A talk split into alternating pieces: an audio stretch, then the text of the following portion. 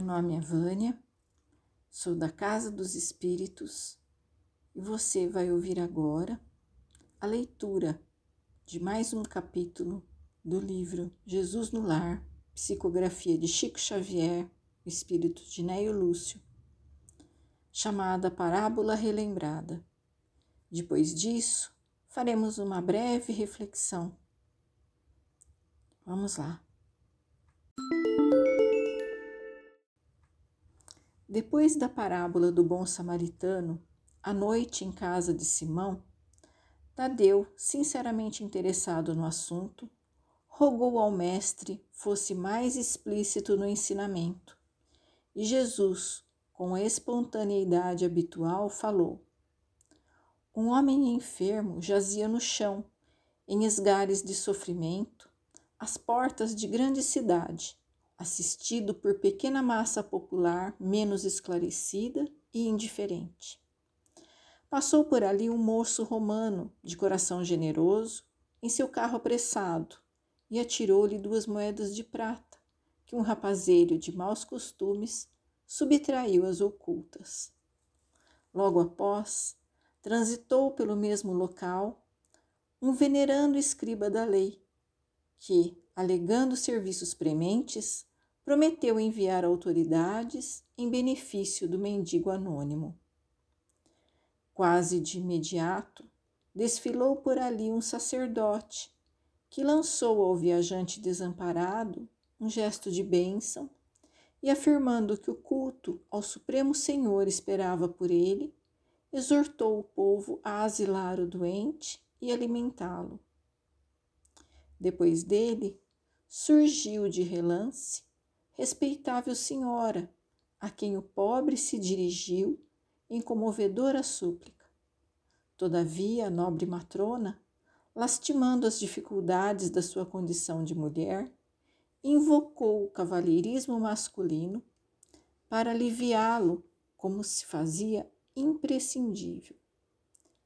Minutos após, um grande juiz varou o mesmo trecho da via pública asseverando que nomearia testemunhas a fim de saber se o mísero não teria seria algum viciado vulgar, afastando-se lépido sob o pretexto de que a oportunidade lhe não era favorável.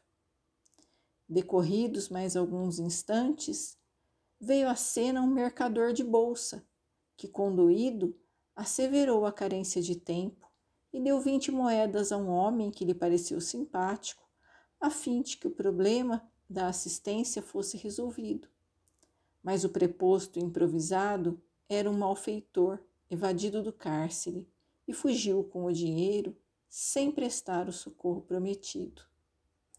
O doente tremia e suava de dor. Rojado ao pó, quando surgiu ali velho publicano, considerado de má vida por não adorar o Senhor, segundo as regras dos fariseus. Com espanto de todos, aproximou-se do infeliz, endereçando-lhe palavras de encorajamento e carinho.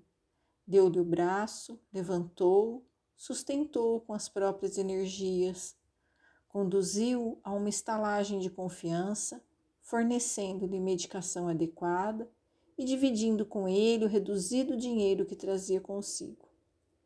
Em seguida, retomou sua jornada, seguindo tranquilamente seu caminho. Depois de interromper-se ligeiramente, o mestre perguntou ao discípulo: Em tua opinião, quem exerceu a caridade legítima? Ah, sem dúvida! exclamou Tadeu bem-humorado. Embora aparentemente desprezível, foi o publicano, porquanto, além de dar o dinheiro e a palavra, deu também o sentimento, o tempo, o braço, e o estímulo fraterno, utilizando para isso as próprias forças. Jesus, complacente, fitou no aprendiz os olhos penetrantes e rematou: Então, faze tu o mesmo. A caridade por substitutos, indiscutivelmente, é honrosa e louvável. Mas o bem que praticamos em sentido direto, dando de nós mesmos, é sempre o maior e o mais seguro de todos.